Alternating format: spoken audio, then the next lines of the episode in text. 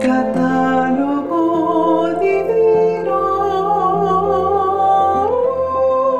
Para conocer la vida de los santos con las hermanas trovadoras de la Eucaristía.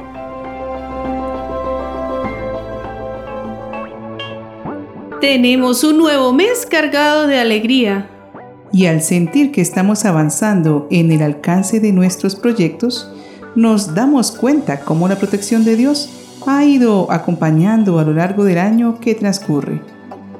Así nos hacemos santos, poco a poco sin darnos cuenta, dejando que Dios opine y disponga en las acciones que queremos realizar. También descubrimos a un Dios misericordioso, que cuando nos equivocamos nos da ánimos y motivos para levantarnos de nuevo. Alabémoslo junto a los santos que se veneran en este día, 3 de julio. Santo Tomás, apóstol. San Anatolio de Constantinopla, patriarca. San Anatolio de la Odisea, obispo. San Eliodoro, obispo. San Felipe Pan Van Min, presbítero y mártir. San José Guyen Din mártir. San León II, papa. Santos Marcos y Muciano, mártires.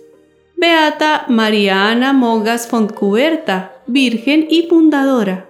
San Menón y Severo, mártires. Santos Pedro Chao Misen y Juan Bautista Chao Minji, mártires. Y San Raimundo Gairard, viudo y canónigo. Hoy meditaremos sobre la vida de un apóstol que habló poco, pero que sus palabras fueron capaces de suscitar una fuerte influencia, tanto que la repetimos en cada Eucaristía cuando decimos, Señor mío y Dios mío. Él es el apóstol Santo Tomás. Tomás fue uno de los doce apóstoles escogidos por Jesús para que junto a él aprendieran y repitieran más tarde el gran anuncio de su venida, muerte y resurrección. Al pensar en Tomás nos ubicamos más bien recordándolo como incrédulo. Sin embargo, investiguemos a ver qué encontramos en el camino de su vida antes de este hecho. Los evangelistas registraron muy poco de la vida de los apóstoles, por eso es necesario indagar sobre sus vidas en la tradición eclesiástica y en algunos textos llamados apócrifos. Tomás fue un judío procedente de Galilea, posiblemente pescador de profesión. Tomás era llamado también Dídimo. El nombre Tomás significa gemelo en arameo y Dídimo es su equivalente en griego. No se sabe de quién era gemelo. Fue llamado a ser apóstol por nuestro Señor Jesús aproximadamente en el año 31. Entre ellos Jesús escogió a doce apóstoles, el primero, Simón, llamado Pedro, y Andrés, su hermano, Santiago, el hijo de Zebedeo, y Juan, su hermano, Felipe y Bartolomé, Tomás y Mateo, el publicano, Santiago, el hijo de Alfeo, y Tadeo, Simón, el de Caná, y Judas Iscariote, el que lo entregó. La siguiente mención en las Sagradas Escrituras de Tomás nos lo muestra no como el apóstol de la duda, sino de la decisión. Sucede cuando Jesús se dirige por última vez a Jerusalén, donde según lo anunciado será atormentado y lo matarán. En este momento, los discípulos sienten un gran temor acerca de los graves sucesos que pueden suceder y dicen a Jesús, Maestro, los judíos quieren matarte y vuelves allá. Entonces Tomás, apodado el mellizo, dijo a los demás discípulos, Vamos también nosotros y muramos con él. Así mostraba Tomás su profunda decisión de dar la vida por Jesucristo y animar a los demás en los momentos difíciles. Tomás experimenta temor como ellos, pero tiene su conciencia clara en lo que debe hacer sobrepasando el miedo y se arriesga a hacer lo que es debido. Por ello es un ejemplo para nosotros. No era un creyente tibio, más bien era un hombre de fe determinada, que ante la prueba expresa a Cristo las preguntas que hay en su corazón. Así mostraba su lealtad al Maestro antes que abandonarlo, sin haber recibido aún el Espíritu Santo. Más adelante Tomás hizo una gran pregunta que nos ha dejado una valiosísima enseñanza. En la última cena le dice Tomás a Jesús, Señor, no sabemos a dónde vas. ¿Cómo podemos saber el camino? Le respondió Jesús, Yo soy el camino, la verdad y la vida. Nadie va al Padre sino por mí. Los apóstoles no entendían el camino doloroso por el que debía pasar Jesús para salvarlos. Y Tomás era demasiado sincero y serio ante las palabras de Jesús, por ello se atreve a preguntar lo que no entiende. Gracias a él, recibimos una respuesta maravillosa y nos anima a descubrir que en Jesús, camino, verdad y vida, tenemos el camino seguro para llegar a la verdadera santidad el conocimiento de la verdad plena y la posibilidad de alcanzar la vida eterna. Es una frase que ellos y nosotros escuchamos con mucha emoción y la hemos recibido por la humilde honestidad de Tomás. El siguiente momento en que interviene Tomás es cuando, ausente del refugio de los apóstoles al regresar, no cree que Jesús haya resucitado, a pesar de la insistencia de todos. Hay estudiosos que dicen que Tomás estaba cerrado a la idea por su orgullo herido. Es decir, al recordar que había dicho que no abandonaría a su maestro, aunque le amenazaran de muerte, y en el momento de su pasión lo dejó solo, se sentía decepcionado de sí mismo. Avergonzado no se perdonaba el hecho de haberle fallado con su huida y al mismo tiempo no quería desilusionarse con una noticia tan improbable. Tomás entonces contesta. Si no veo en sus manos la huella de los clavos, y pongo el dedo en los agujeros de los clavos, y si no meto la mano en su costado, no creeré.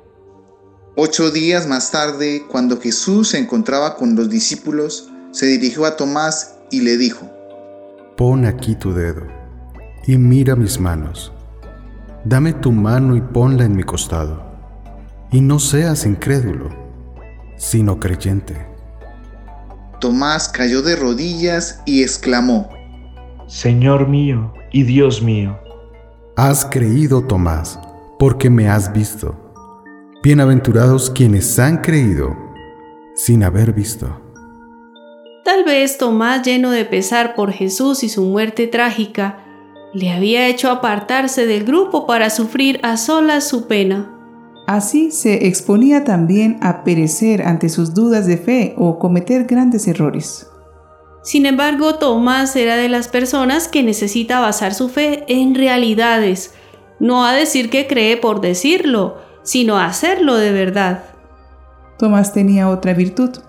Cuando se convencía de sus creencias, las seguía hasta el final con todas sus consecuencias.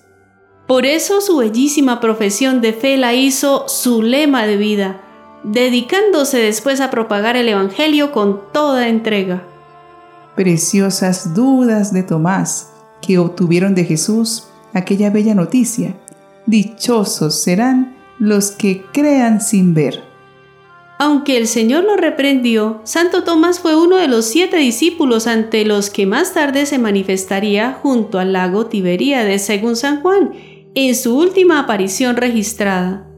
Aunque Tomás no era muy instruido, su amor por Jesús lo impulsó a llevar muy lejos el Evangelio.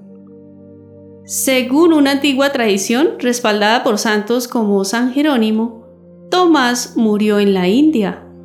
En Kerala, en el sudoeste indio existen católicos de dos ritos orientales, el Ciro Malabar y el Ciro Malankara, que remiten su origen a este santo. Al parecer su recorrido fue así. Él evangelizó Siria y luego la ciudad de Edesa, desde donde se trasladó para fundar la primera comunidad cristiana de Babilonia en Mesopotamia, hasta embarcarse para la India. Desde Musiris, donde existía una próspera comunidad judía que fue evangelizada por Tomás, junto a muchos hindúes, el apóstol viajó hasta llegar a China. Santo Tomás fundó siete iglesias en la región y confiando la comunidad a un obispo y varios presbíteros, pasó al actual estado indio de Tamil Nadu. Existen muchos textos apócrifos referentes a la vida de Tomás. En especial uno narra el episodio de la asunción de la Virgen María, de la que fueron testigos los apóstoles, menos Tomás.